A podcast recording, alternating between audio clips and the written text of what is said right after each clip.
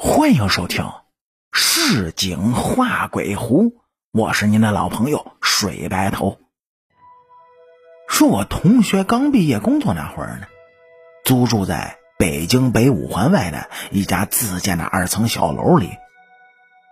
虽说这十多年前的房租还很便宜，但那个地段和面积，八百块钱一个月，委实也算是捡了个大便宜。原本我同学以为呢，这是一处群租房，所以才会如此的便宜。谁知道看房时就发现整栋小楼里就他一个人。房屋中介说这里啊还在招租，以后呢陆续还会再有租客来入住的。况且我那同学是个大小伙子，也没那么多忌讳。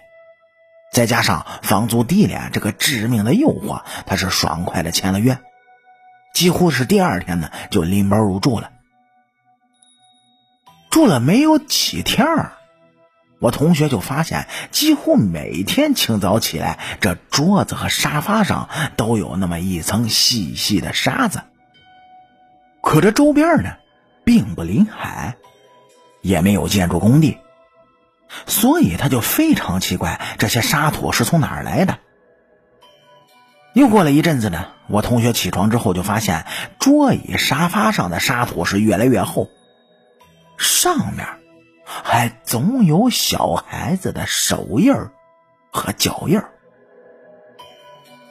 看着这些印记，我同学感到非常的恐惧，找到房屋中介就询问。对方呢，却是三缄其口，顾左右而言他。接下来没过多久，我同学就开始梦魇了。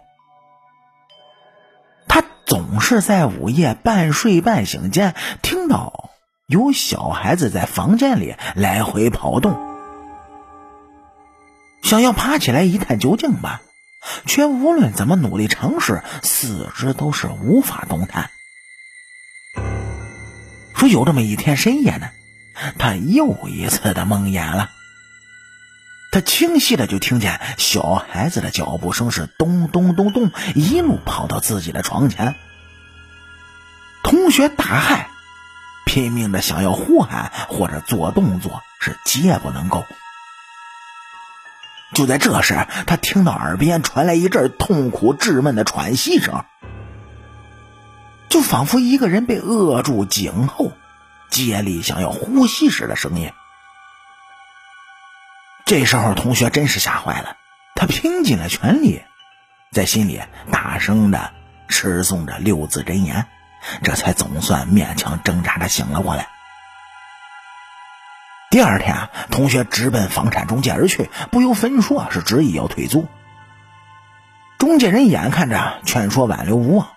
只得对同学是据实以告。原来说这处小楼里呢，住着一家三口人。他们是一个重组的家庭，女人呢带着一个五岁的男孩和男人品居着。不久啊，女人有了身孕，强逼着男人负责任与自己结婚。可男人呢，却视女子带来的儿子为眼中钉、肉中刺，迟迟的不肯迎娶她进门。女人眼看要临盆了，这时候她发现男人似乎又有了其他的姘头，于是这女人就完全迁怒于自己无辜的儿子。说是有一天一大早，这个大着肚子的女人问遍了左邻右舍。寻找他的儿子，说自己啊一起床孩子就不见了。邻居们是遍寻不得，只能报了警。警察呢是四处查访，还曾一度怀疑是与女子同居的男人对孩子痛下了杀手。可谁知查到最后，所有的线索都指向了孩子的妈妈。当警察冲进了二楼搜查时啊。在床板下面找到了孩子的尸体。孩子脸色青紫，双眼迸出，脖子上兀自紧紧的缠绕着一大截的电线。女人被警察带走以后呢，再没有回来。男人委托房产中介出租了这处房产，说前面也有几任租客，可全都如同学一样，住进去没多久呢就退租了。他们都说啊这栋房子不干净，闹鬼。常言说得好，虎毒不食子。我着实想象不出这个女人是什么罗刹恶鬼托生来的，竟然如此自私凶残、丧尽天良的残害自己的亲生骨肉。